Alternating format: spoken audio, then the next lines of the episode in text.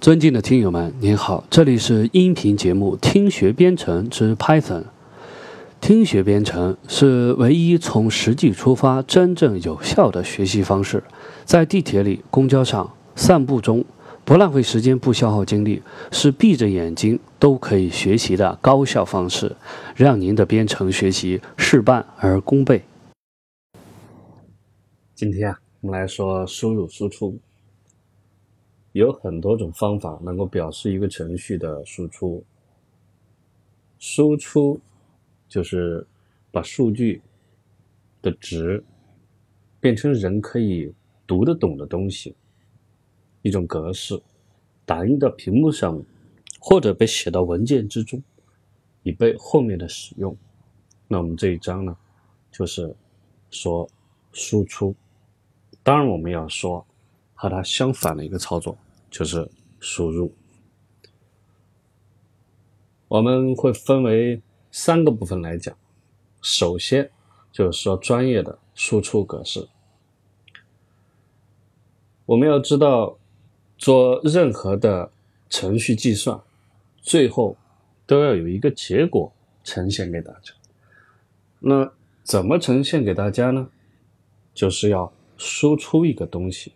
让大家能够看得见，而输出的这个东西呢，大家想象一下，我想一般都会认为是字符串，对的，没有问题。但是字符串是从哪里来的呢？除了我们在定义的时候，我们会人工的用引号引出一个字符串出来，但其他的情况呢？所以我们就需要有一个最开始的前提。那就是我们要找一个字符串，就好比方说，你要思考如何和女朋友过生日，它有个前提就是你要有一个女朋友，对不对？那首先我们就说第一个问题的第一个点，生成一个字符串，首先要考虑怎么把值变化成为字符串。所幸呢，Python 的解释器。提供了方法，让我们比较容易的就能够把值生成一个字符串。方法呢，就是传送这个值到两个函数中去，一个函数叫 str，另外一个函数的名称叫 repr。str 顾名思义就是 string 这英文单词的前三个字母，而 repr。就是 represent 表现的前面四个字母，这两个函数的名字看上去是不一样，但其实它们的作用非常的相似。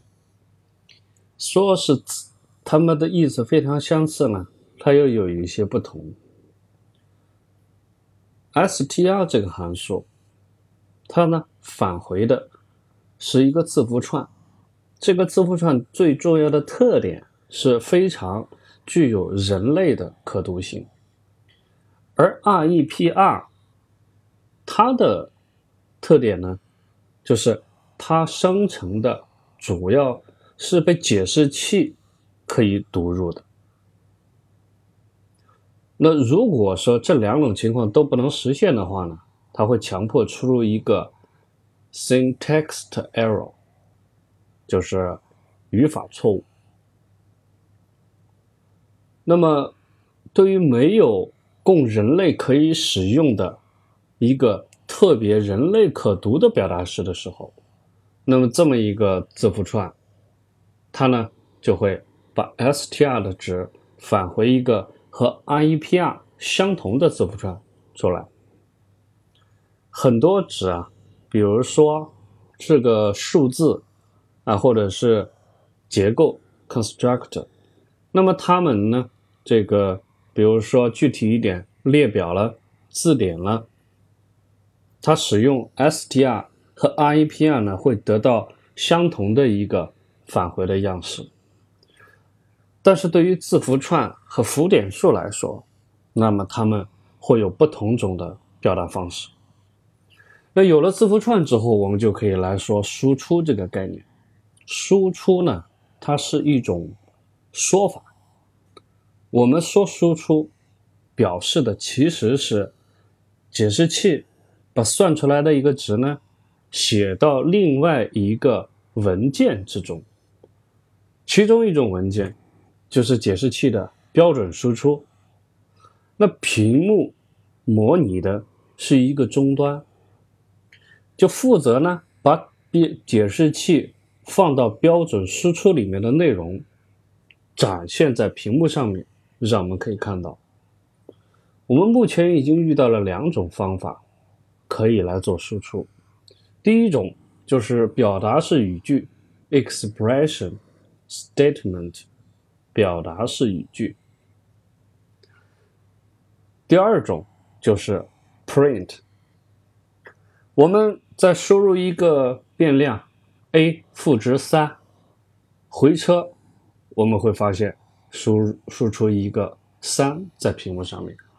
而如果我们用 print，a 也能够输出三在屏幕上面，那么就是一个是表达式语句，一个是 print 语句的方法。除了这两种之外，第三种方法就是文件对象本身的 write 方法。这种方法听起来那肯定是非常陌生啊，但其实呢，仔细想想，它又是最直接的一个表达。标准的输出文件本身，它被使用就是 SYS 这个模块下的 stdout 这么一个应用。那么，对文件的写入，实际上就是对标准文件的标准输出文件的写入，也就是对屏幕上显示文件。啊，显示字符串这么一种行为的描述，所以这就是输出的概念。那么我们有了字符串，我们要把它输出，那么我们会得到在终端屏幕上面一行一行的输出一些文字，但是这样的输出未免会有一些太平淡了。那我们总会要对它进行一些控制，来构成我们想要的一种样式。那我们怎么来控制它的格式呢？最简单的办法，你在输出一个字符串的时候，你可以呢人为的通过在它的前面加空格，或者是在它的中间加空格，或者是在啊中间和前面啊不同距离上面去加空格。那这样你的输出这个字符串，因为它在输出的时候会考虑到空格，那么它就有着。左右的位置，一行一行的下来的话，它就有了一个固定的格式。但是显然这不是一个好办法。就比方说，你编写一个求和的函数，你不选择使用最简单的一个加法操作数，你创造一个列表，然后把啊一加上一作为一个关键字，把它的值变成二，然后你来查表求，不是说你做不到。不是说结果错误，而是一般人不会这么干，对不对？所以说格式格式化你的输出的两种方法呢，一种是调整自身，一种呢是使用 format。那么先说第一种办法，调整自身。调整自身就有点像我刚开始说的，在字符串自己的里面先用空格给它填充好，但是呢。字符串对象本身，它是有一些方法，而这些方法呢，它可以自动的把字符串使用空格垫成一个给定的列的这么一个宽度。这里这个垫英文是 pad，pad，那么 pad 就是把它垫起来，给它扩充到一个状况。那在这啰嗦一句，我们经常在输出前头会遇到一个 pad，还有一个 margin，m a r g i n，那这两个也是很相似的，都是说那个元素和边框它们之间的一种距离。那么很多人可能就容易搞混。那么比较简单的一种理解就是，pad 呢，它就是英文中的一个垫子。一个提手旁，这个直底下是一个土，那既然是垫呢，它就是相当于在衣服的里面加上的，比如说垫肩之类的东西。那么它是扩充了整体元素的边框，来产生这个元素的外边框和里面元素之间的距离。而相对来说，这个 margin，它呢是在衣服外面加上了空间。它可以翻译成留白比较恰当，那这是多说一句。那么知道了通过一种电的方法，我们可以对链的裂的变成一个指定宽度。那么举举一个具体的例子来说，我让 x 从一到十一这个列表中进行循环，那对于每次取出来的这个。x 这个元素呢，我都产生三个值，第一个值就输出 x 本身，第二个值输出 x 的平方，第三个是立方。那么我在输出的时候呢，不简单的输出，我首先要给它套上一个 repr。当我给它套上 repr 之后，它呢就是产生一个字符串，而这个字符串呢就是解释器内部。产生的格式。对了，这个字符串我们要进行一些操作，这里面用到了这一个字符串的一个处理的啊方法，就是叫 r g u s t，。那这个 RGUST 就是右侧对齐的意思。那么 R 就代表着 right，just 就是调整。那么右侧调整其实就是向右对齐，那么可以想象，如果是 L_just，那就是向左对齐。我在向右对齐，R_just 参数呢写的是二，那么这个意思呢就是这个列的宽度是二，然后所有的值都向右边去对齐。那么一和十当出现两。两行的时候，那么一就靠右边，左边空出一个空格来，而十呢就是一个一一个零，两边都完全靠住边界。那么对于 x 的平方，我使用的是 r_just 三，那么就是说列的宽度为三，相应的 x 的三次方，我用 r_just 代入一个参数四，如此这样的话。我在使用逗号 print 之中，参数之间的逗号会直接翻译成一个什么呢？空格，空格。那么这样的话呢，我就可以得到很多行。但是呢，我们会发现它在纵向排列的时候，成了一种一列一列右侧对齐的这么一种样子。那么在这个例子之中，我们是通过对生成的这个字符串。进行调用它的方法，直接对它进行调整。如果说是右对齐，right justifies，就是呢给定一个宽度的情况下，宽度的数字作为参数，在左侧使用空格来把它向右边垫。当然也可以使用 str 的 center 这么一个。啊，方法，那就是通过两边垫空格，使字符出现在中间。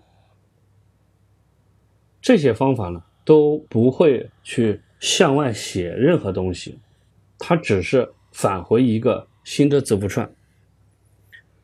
那么，如果当你输入字输入的字符串太长的时候，它不会直接的把它给截断，按照你给定的这个列宽。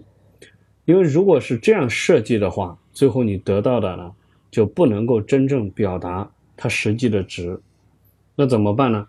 那如果你超过列宽的时候，它呢会原封不动的来扩充，然后啊原来是什么样就显示什么样。那如果你又恰好想有意识的去把五位的一个数在四列的宽度之中显示，这样做你可以在这个。L just 刚才说过了，比如说 L 或者是 R 它返回的是一个新的字符串。那我们知道，对于字符串，我们可以使用切片来操作。在切片的这个操作符，也就是一个两个方括号中间呢，加一个冒号，左边是开始，那显然就是什么都不填，默认为从最开始开始。然后右侧直接写上一个 n，也就表明有这么宽的用来截取。说了这个 just、adjust、ljust 和 center 之后，还有一个方法就是 z fill，z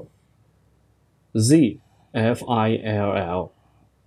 那么这个方法呢，后面也是跟一个参数，而这个参数是表示当这一个值。它不满给定的列数的时候，比如说一个一给定了一个两个列宽，那么它就会使用零在左边来垫一个数字字符串。那这种情况，我们就会得到一个零一。它能够理解加号和减号符号。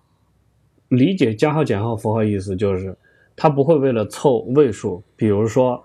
我输入一个三，那么我其实得到的是一个负一，那么它就不会把这个零加到字符串的最左边，那就变成零负一了，对不对？显然不合适，它会把负号放到前面，然后把一零排在后面，然后在中间呢，啊，把这个零加到一的前面，会得到这么一种情况，也就是负零一这样一种方式。那么这两个说完之后呢，我们就知道了一些，它是通过调整字符串的本身来直接进行输出。还有一个我们要说的比较重要的办法，就是使用一个 format（f o r m a t） 这么一个方法。那么字符串使用这么一种方法的时候，它呢可以看成是对一个输出的一个。字符串呢，先预先进行啊编好一个格式，编好格式之后呢，后面又可以通过某些参数呢来替换我编好这些格式的这么一个字符串里面的被替代的这么一个部分。如果不能理解呢，我举一个例子，比如说跟刚才非常类似的那个输出元数、平方还有乘还有三次方的这么一个。函数，这个时候呢，我只用一行代码来做输出。当 x 从一开始循环到十，我每次都是 print 空格之后呢，跟着两个引号放的一个字符串。注意，引号直接定义字符串。那么定义好字符串之后，调用点 format format 这么一个函数。啊，呃，这么一个方法，方法里面参数是 x、x 平方和 x 的三次方。那么问题是它怎么样来调整它的格式呢？问题就出现在前面的这个我用两个引号定义的字符串里面，它不是简简单单的这么一个普通的字符串，它里面呢，首先是一个大括号接着一个大括号组成的组。一共有三个，在第一个这个 curly brace 花括号的这个对里面是零冒号二 d，在第二个花括号里面是一冒号三 d，第三个是二冒号四 d，之间只有空格没有逗号进行分隔。那么这么一个输出字符串的行，在我们循环之后。它会得到跟刚才那种完全一样的，也就是那个一位数是 r just 一啊二，然后平方是 r just 三，立方是 r just 四那种函数的这个啊那种方法对象的方法来输出，在这里面是相同的一个结果。那么我们。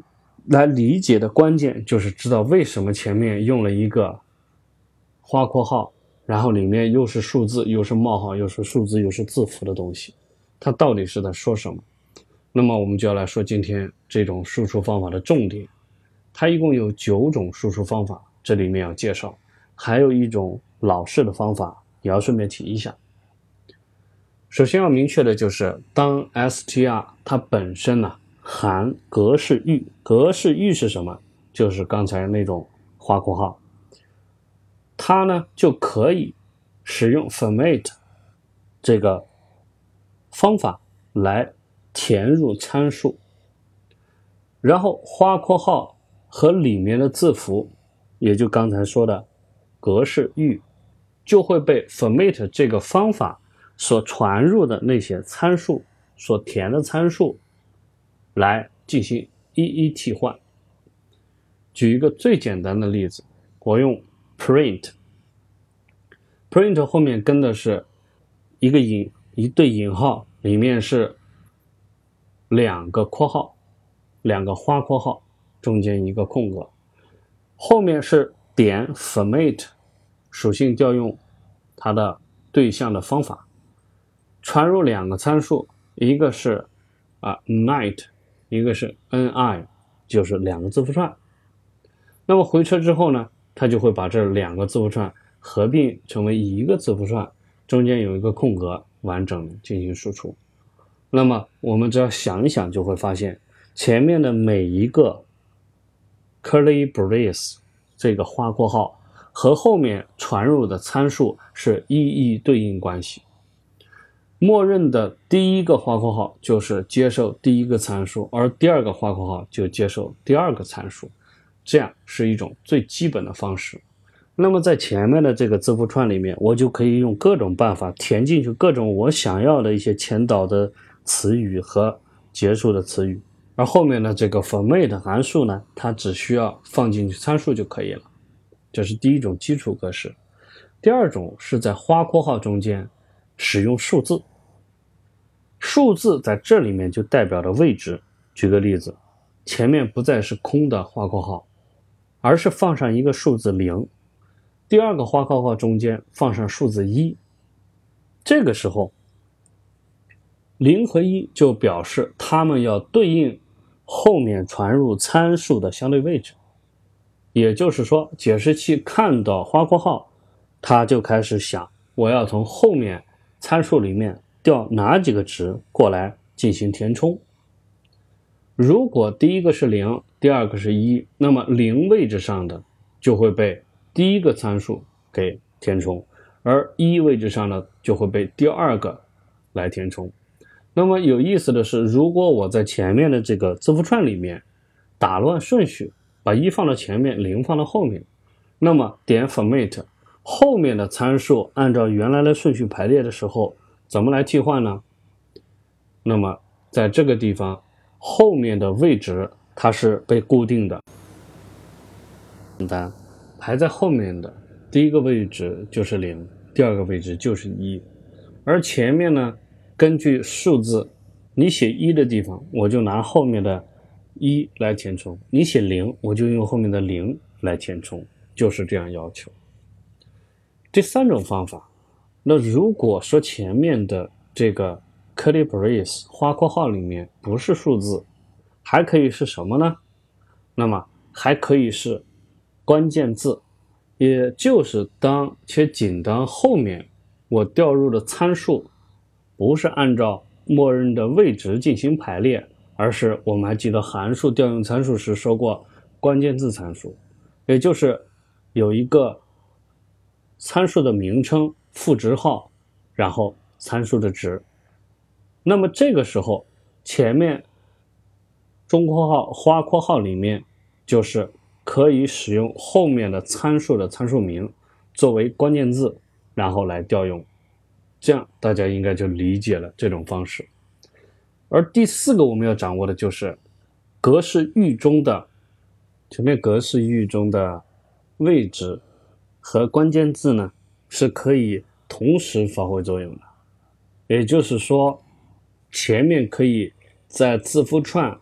之中放任一个数字，花括号里面放零，然后再来一个括号里面放一，然后再来一个括号里面放关键字，这是可以的。这是第四种方法。第五种方法呢，就是注意啊，都是在前面的这个花括号里做文章。如果说在花括号里使用一个感叹号，感叹号加 s，那么这种时候就要求后面 format 方法调用的这个参数，它是以加上 str 函数处理过的方式来替换前面的格式域。那么相应的还有一种办法，就是感叹号二放在前面的花括号中，它就是把后面调入的这个参数使用。REPR 来进行转换，生成字符串之后，展示到前面替换格式域的位置。这是第五种方法。第六种方法就是在花括号里面使用可选的冒号和格式符。注意，使用可选的冒号和格式符放到格式域内关键字或者是位置的。索引的引用的后面，举个例子，比如说花括号里面是零，这个我们刚才见了，然后跟着一个冒号，而冒号后面放上点三 f，那么后面呢依然是跟往常一样 format 里面的参数。那么在这种情况之下，它又可以对格式化输出的格式。进行更深一步的控制，除了前面的零表示后面是索引为零的那个参数来对应到前面替换，冒号就表示要对这里面的格式进行调整。这种格式它的格式的本身的格式是什么呢？就是怎么来写这些啊？有很多的这个格式符号。那么我给大家说一下。从头到尾有这么几个，都是可选的。第一个是 fill，叫填充字符。填充字符还记得刚才我们说垫上一个空格吗？那么默认的就是空格。当然你可以使用别的字符，比如说 a 啦、b 啦、c 啦。当然也可以使用其他的符号。那么第二个呢？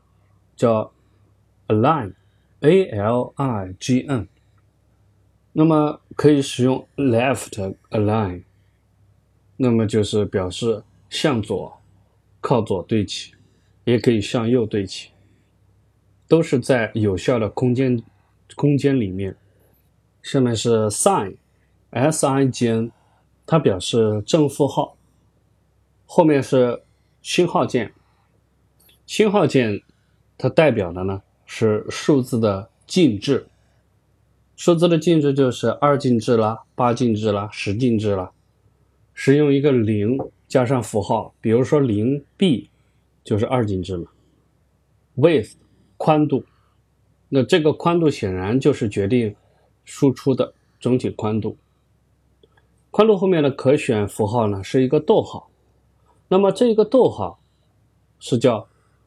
千分隔号，thousand separator，它是表示英文式的，以三个为一个组加一个逗号来分割的数字，再来就是一个点号加上 precision，精确度，表示精确到小数点后面多少位。如果是浮点值 f，小写的和大写的。就表示小数点后面显示的位数。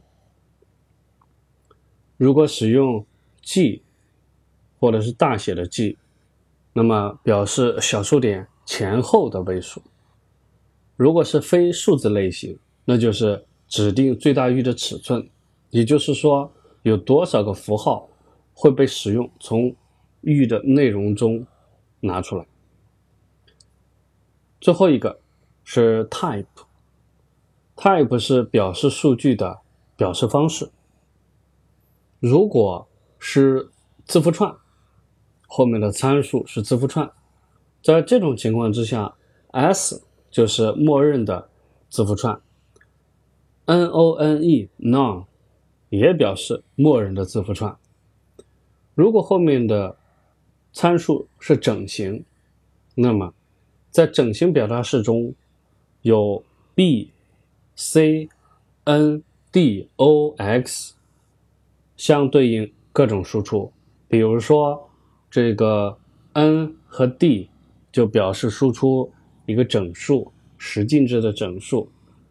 如果说这个 o 的话，那就是表示输出八进制，x 就表示十六进制，大写的 X，他说它就表示大写超过九之后，A、B、C 它使用的大小写。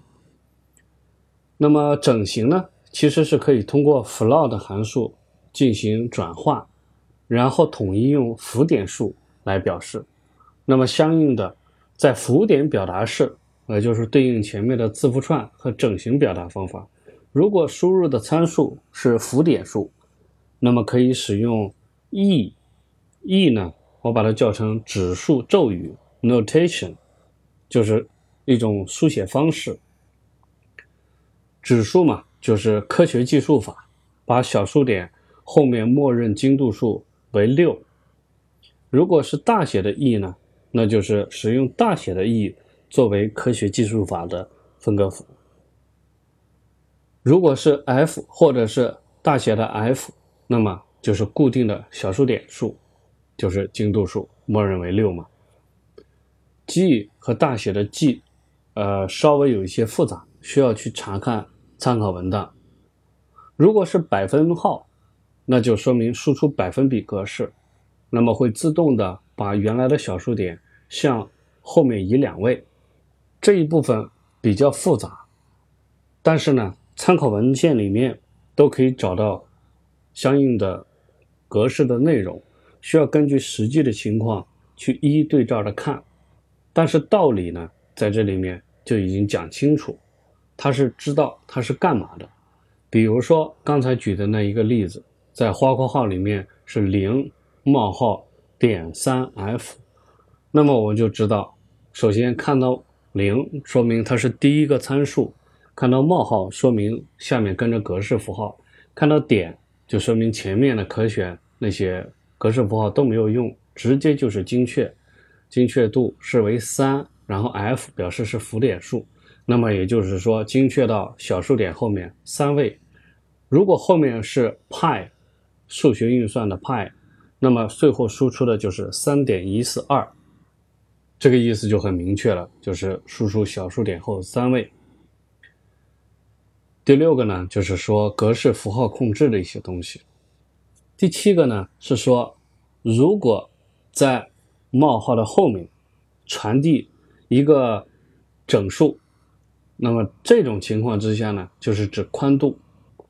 刚才我说在格式符号的那个内容里面已经提到了。这种情况之下，它就对应着那个 width，它的宽度。那么在这种情况之下，我就可以比较容易的来输出等宽的这么一种值。具体的体现方法就是 print 里面我在零冒号后面直接跟着一个宽度，一个数字。第八种，如果你需要参传呃传入的参数太多，那么你除了把输入的这个参数呢，通过 for 循环一个一个给提取出来，如比如说你输入的这个是要使用一个字典关键字加上值，有十几个，那么你要用 for 循环，每一次的都会把关键字和值都提取出来，然后到。Print 这个函数里面，这个语句里面进行分别的显示。如果你觉得这样输入太麻烦的话呢，你可以有一个办法，就是直接传入这个字典。那问题就是每一个格式域，它怎么能够知道要找哪一个关键字呢？因为首先，这个在格式域中的位置。第一个数字就没有用了，都是零，因为你输入的参数只有一个，就是字典。关键是你可以在前面的零后面直接跟一个中括号，那么跟这么一个呃呃 square bracket 这个中括号的好处就是可以像在前面使用关键字匹配的方式一样，来找到字典之中和它对应的这么一个关键字的值。所以就可以看到，前面在这个 curly brace 花括号里面，全部都是零第一位，但第二位这个 square bracket 中括号里面是分别写输入的这个字典里面对应的关键字的名字，是没有这个。引号来表示字符串的，直接放名字进去，那么后面可以跟一个冒号，然后跟一个 d，就表明它是十进制的形式输出这个值。那么这种情况就可以在前面有多个花括号格式域，而后面只有一个变量输入到 format 这个方法中去。我们在前面学习这个调用函数的参数的时候，有一种办法呢，是使用两个星号来把字典给它打散，分割成为解封成为多个关键字参数，解封成为多个关键字名赋值值。这么一个组合的多个关键字参数中间有逗号相连，那么在这种情况下也可以做类似的操作，也就是说，在 print 后面跟的字符串里面，在这个 curly brace 花括号里面，我假装已经把后面的字典给它拆分开了，那我就可以和前面的那种使用关键字的方式一样，就是一个关键字名。当我用关键字的时候，它是不用带引号的。关键字名冒号加上一个 d 表示整数，那么前面是这些花括号好多个，而后面的 format 调用的参数呢，就是两个星号加上这一个字典，比如说 table 啦什么的，那么它就可以打散，来相当于在后面。使用了我们前面讲的第第三种方式，格式域中的值使用关键字。说完这种之后呢，九种 format 使用参数方式都介绍完了。还有一个是老式的字符串格式，使用的呢是 percent 百分号作为操作符，它也能够作为字符串格式化的指示来发挥作用。所谓指示呢，就是解释器看到这个字符，它就会知道要使用字符串格式化操作了。那么和前面说的这个格式域相对应的来讲，使用 percent 开头的这么一系列的字符串，就相当于一个格式域。一个格式域在老式的方式里面就是一个 percent 开头。后面比如说跟着一个五，那么这个五呢就表示宽度，再跟着一个点，看到点三就是小数点后面三位，然后 f。那么在右侧，它不是用 format 这种对象的方法，而是使用一个 percent，也就是在前面的这个引号。涵盖的字符字符串后面直接加上一个 percent 符号，那可以用空格，这样是表上表示上看得清楚一些。然后 percent 符号后面直接跟变量。那么当我如果有多个值要显示的时候，前面呢，那显然就是 percent 后面加上一个格式，然后再。有其他的就是一个 percent 加上格式，而右面对应的应该把所有的值呢放到一个元组里面去，包含相应的元素。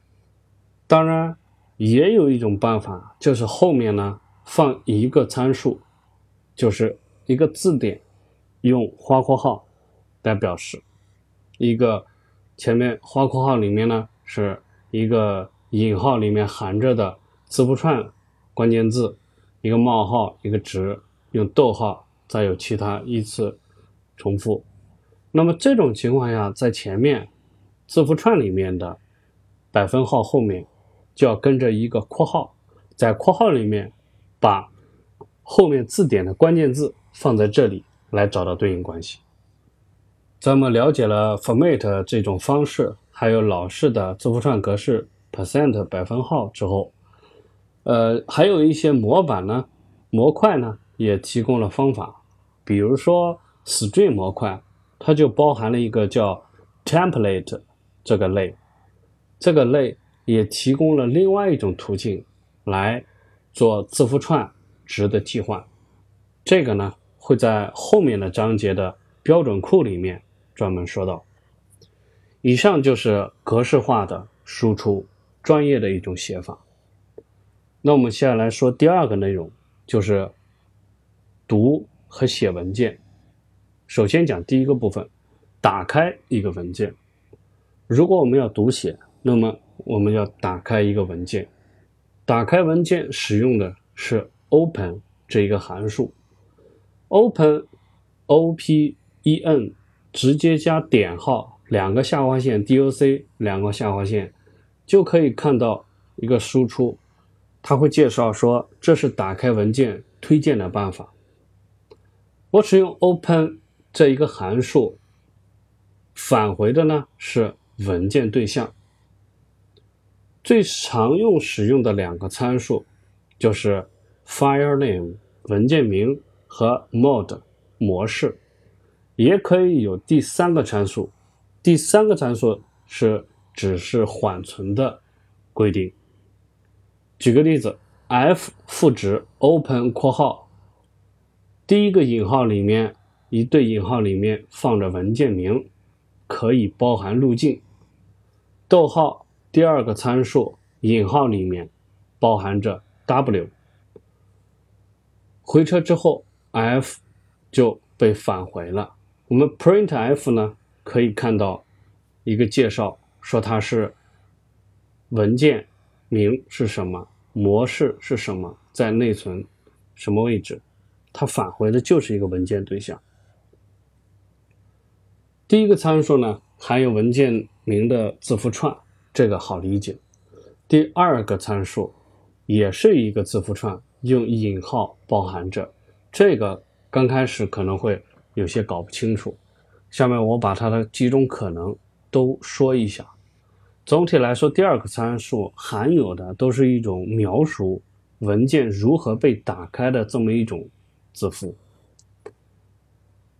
首先，默认的，如果我什么都不输入，它就会认为是一个 R，这个 R 呢就代表着 read，文件将以被仅读的方式。只读的方式打开，只读的方式就是对得到的这个 f 文件对象，我只可以从中读入内容，我没有办法写程序的这个内容写出去到文件中，而且必须保证这个文件它是存在的，这是第一种参数啊。第二个参数，第二种可能就是是一个 w。在引号之中，W 表示是只写的，仅仅是用来写写出内容到文件中去。那它的特点呢，就是如果有旧的文件同名存在的话，就会被覆盖。如果是 A，就表明用附加的方式打开文件，可以在文件的后面。写入数字，写入值就会直接被附加到文件的后面尾部。如果没有这样一个旧文件，那就直接创建一个。但是它的特点是不能够读取，不能从中读取内容。如果我把前面几种模式都加上一个加号在后面，比如说 R 加号，这就表示读取和写入的方式来打开这个文件。但是有一条，它必须保证存在这个文件，否则就会报错。如果我使用 W 加号这种方式，表示写入和读取方式打开这个文件，但是它的特点是，如果有旧文件存在，就直接会把原来的清空覆盖掉。如果是 A 加号的方式，表示读取打开、读取写入的方式打开，它的特点是有旧文件。不会被覆盖，而是直接从文件的尾部，当你写入的时候继续添加。好，这几种我们已经说完了，这是文件的主要打开方式。还有一种情况呢，在 Windows 系统中附加到模式 B，它就表示呢使用二进制模式打开文件。也有其他的一种情况，那比如说我把 B 放到 R 的后面就是 R B，比如放到 R 加后面就是 R 加 B，这个 R 加 B 不是 R 加上 B 的意思，是 R 加这两个一块儿，记住吗？刚才说的读取和写入的方式打开文件，但必须保证有这个文件，然后这个 B 呢放在后面表示二进制的方式打开。那为什么要区分文件？文本和二进制呢？那么就是因为，如果是文本模式，那么在系统读取文件和写入和打开的时候，它会在文本文件中的结束符号做文章。当数据被读和写的时候，会自动的修改，添加上这个值在行的最后一个末尾。那这种在背后的对数据集的修改，如果是文本文件，那是完全没有问题的。但如果说是打开来读写那些，比如 JPEG 图像文件，或者是 EXE 文件、可执行文件，它们这些都是连贯的。那么你写一行，有可能就会由于加入一个换行符，就行结束符号，导致二进制数据。混乱使它不能够运行，那称之为 corrupt 这个文件也就腐蚀掉它了。所以，当读取和写入那样的这种二进制文件的时候，必须非常小心，一定要确保它的类型，然后加上一个 B 使用二进制模式。在 Unix 的时候，读写二进制这个文件的时候，附上一个这种 B 是很正确的。所以呢，我们以后就知道，只要是二进制文件，不管是什么平台，你都要加上一个 B 来对它进行操作。说完了文件打开的模式的几种类型，下面我们来说文件对象它的一些方法。我们假设有一个文件已经被打开了，我们获得了它的文件对象叫 F。那么，首先我们来说读写文件。读写文件，如果为了读入一个文件到我的程序之中，我要对它进行处理，那么就需要调用函数、调用方法 read。read 它的参数呢是一个叫 sign 这么值。那么这个 sign 是一个量，它指定了。读入多少的定量的这么一个数据，并且以字符串的形式返回。size 这个值呢是可选的，而且可以不填或者为负值。如果不填或者是负值的时候，就会把文章这个文件整体的内容都读取并返回出来。那么如果是这样的话，当文件它的尺寸。超过你的内存两倍。如果你写了 size size 之后，那么最多只有 size 尺寸的字节会被读取，然后返回。当 read 一次之后，文件它读取字符的开始位置就是上一次读取的结束位置，而当你全部把文件都读出之后，文件的结束就会被到达。这个时候，你如果再使用 read 这个方法，它就会返回一个空字符串。和 read 很相似，我们还可以使用 read line，r e a d l i n e 这个方法，它可以读取单独的一个行。那么，一个新行字符，或者是叫 new line 这么一个字符，新行，或者是叫换行符，或者是行结束符，当它被放到字符串的结尾的时候。那么就表示这是一个新的行。那么我在读取一段的时候呢，要注意一点，仅在文件没有以 new line 结束时，它可以被忽略。我再说一遍啊，就是这个新行字符仅在文件没有以 new line 来结束的时候，而且。又是最后一行，那么这个时候就可以被忽略了。但是这种情况是错误的文件，但是可以正常读，但是它是不符合规范，因为按照规定，文件的最后每一行都要以一个新行字符，或者说叫换行符来进行结束。那么最常见的就是一个反斜线加上 n 这种样式。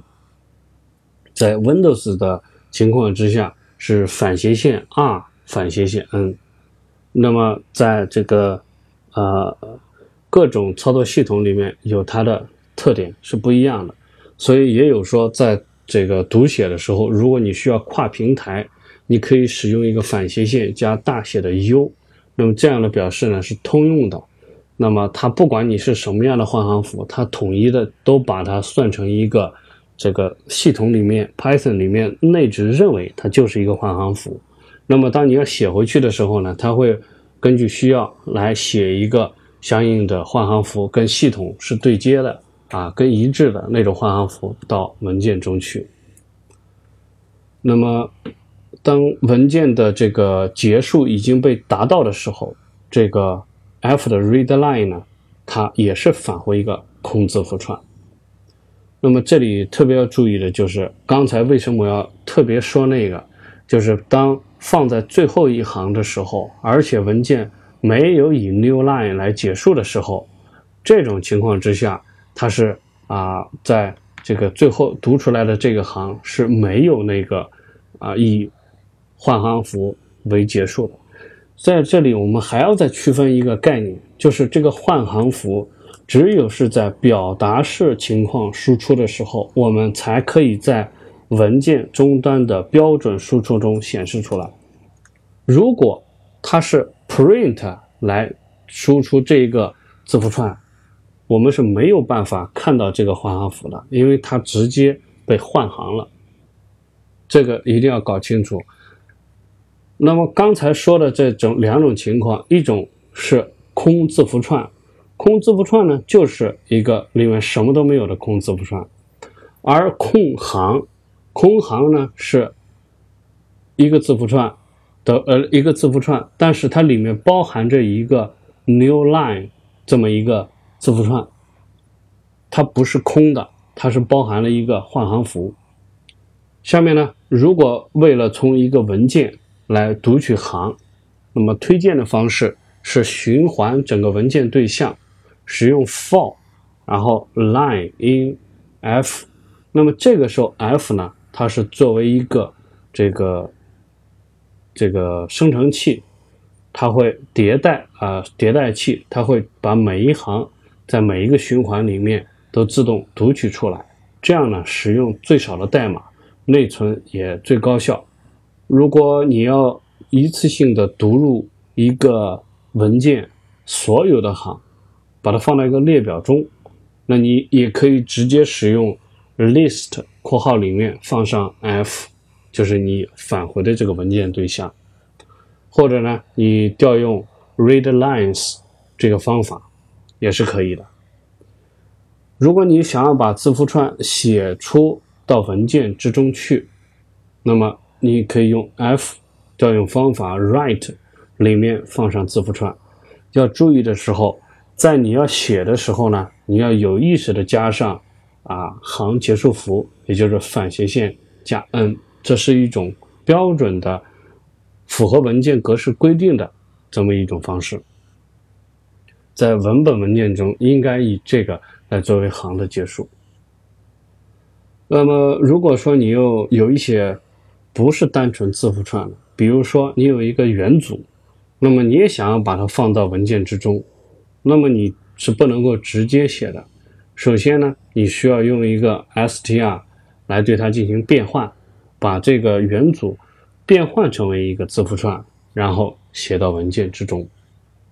这是第一个部分，就是文件的读写。那么再说一个，就是其他的几种函数，比如说 tell，t-e-l-l 这个方法呢，它返回一个整数，这个整数。就是文件对象之中当前位置，这个当前位置是一般来说是从文件开始处指向的，啊，它指示的是这个文件当前位置从开始跑到什么位置去了，向后走了多少。为了改变这个当前的位置呢，我们可以用 read。比如说 read line 读一行，那么在用 ftell 的时候，它就会告诉我们已经把刚才那一行读了。文件呢向当前位置呢向后移动了一个行，那是多少个字节就不一定，就是取决于这个换行符在哪。那如果是 f read 里面是 size size 刚才那个尺寸，那么这个时候 ftell 返回的呢就是这个 sign 它所指定的。那么依次会改变当前文件的读写的位置。我如何用另外一种方法来改变读写位置呢？就是一个函数，一个方法，seek s e e k，它包含两个参数。第一个参数叫 offset 偏移量，第二个参数叫 from what 从哪里。offset 偏移量就表示移动多少字节。它的方向是从文档的开始向文档结束，如果是负值呢，就表示向文档开始的方向移动多少，这个是偏移量决定的，而出发位置是由 from what 这个参数来决定的。如果 from what 的值是零，那么这也是默认值，当不输入的时候它就为零，使用文件的开始作为这个。引用点、开始点，如果是一的时候呢，就使用当前的文件读写位置；如果是二呢，就是使用文件的结束点作为引用。当你处理完一个文件之后，你要调用 f 点 close 来关闭它，这个时候会释放任何打开文件时获取的系统资源。当调用完 f 点 close。成功之后，你再去使用文件的对象，就会提示失败。当处理完文件对象之后，每次关闭呢，调用 close 可能会觉得很麻烦。有一个比较好的办法，就是用 with 这个语句，空格后面跟上 open 打开的这一个函数调用，空格之后加上 as us。语句空格放上一个要返回的文件对象 f，比如说是冒号回车，在这个题里面就可以来处理 f。那么这个运行完了之后，我们来看一下 f 是不是已经被自己关闭了。那么输入 f 点调用它的一个变量叫 closed c l o s e d。这是对象的一个变量啊，不是对象的方法。它表示是否已经关闭了。那么这个时候，一旦出了 with us 这个语句和它的体之外，就会返回 f 点 closed 为 true，也就是表明它已经关闭了。这个的方法的好处呢是，其实它等同了一个 try、catch 和 finally。那我们知道这个 finally 是不管你 try 是成功与否啊，这个一个 except 这个例外你是捕捉到没有，或者是 else 其他种方式，终归最后你都要必须使用执行 finally 里面规定的这段代码。但是呢，它用了一个更为简洁的方式，它只有两行。那么文件对象呢，还有一些其他的方式，我们都会在类参考那一部分里面来讲。说完了这个文件之后呢，我们会知道，我们要写出一个东西到另外一个文件之中，它是一种存储的概念，而存储结构化的数据和存储刚才的字符串是有一些不同的。我怎么样来存储结构化的数据？这个问题，我们就要回答它。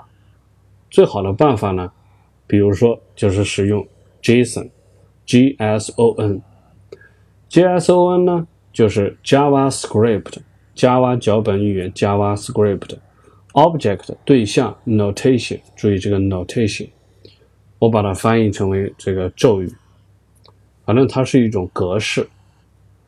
它能够表示一个对象。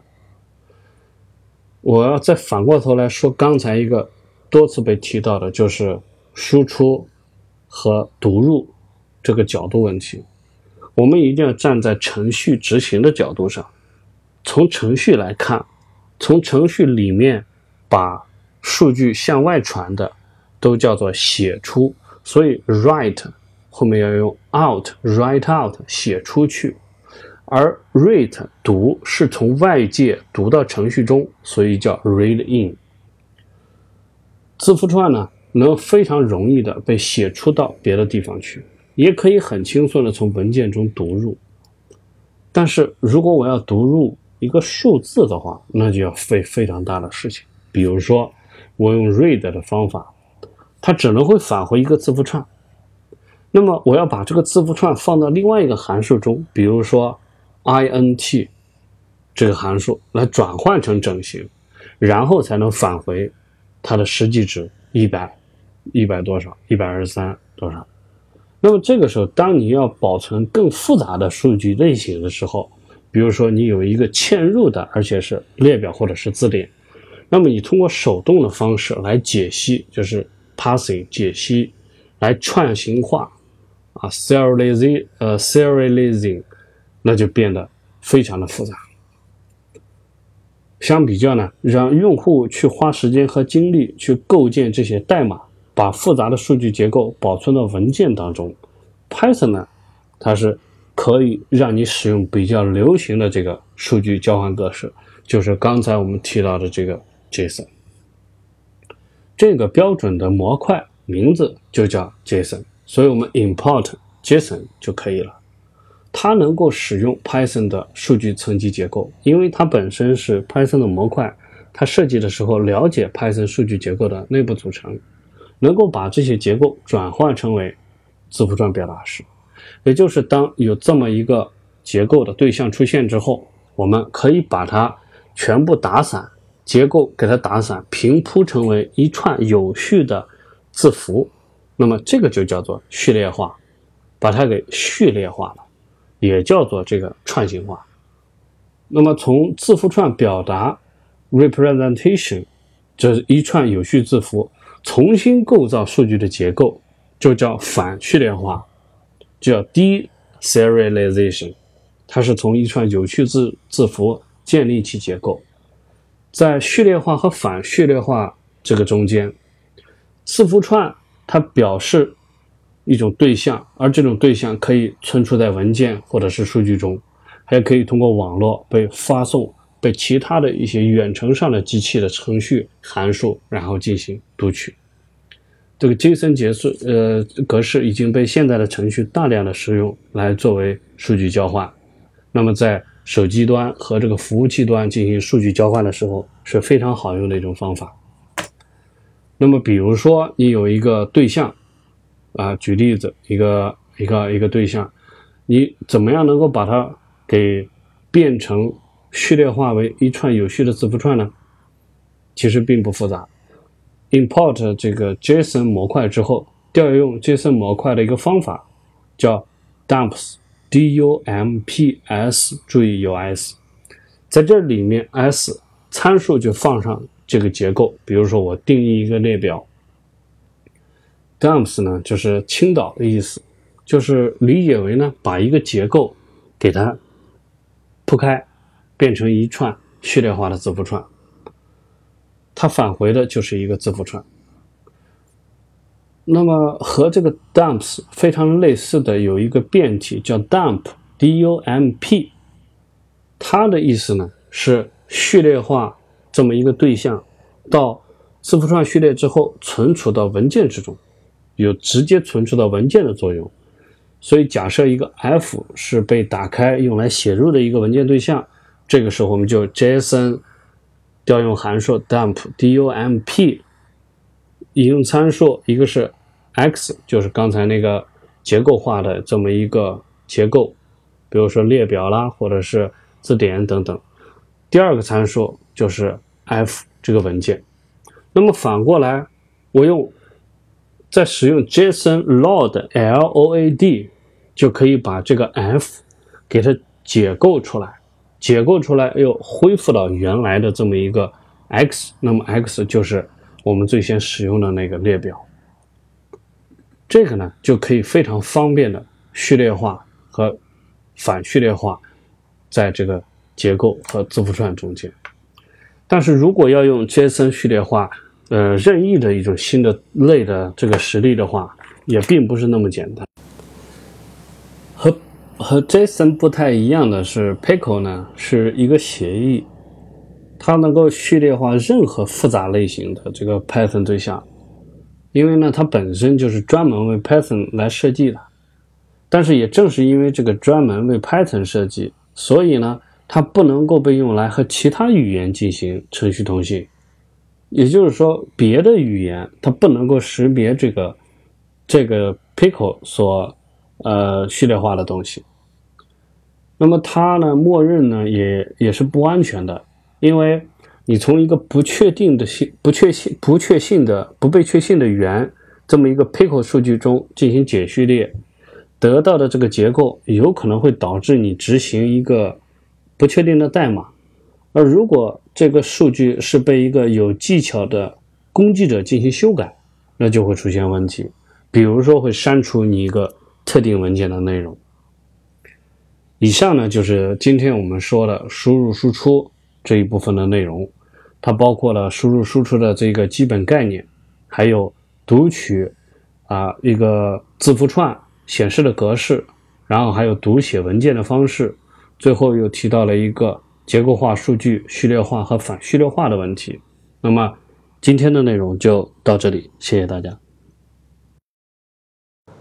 虽然本节目免费，但是听学编程会持续更新，不断提高节目质量。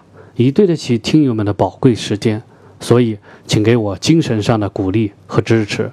如果您觉得这个节目还行的话，请您订阅并分享给您的同事和朋友，这样就是对我最莫大的帮助了。我们还有个微信群，二维码就在节目介绍页面的下方，有兴趣的听友可以一起来聊天。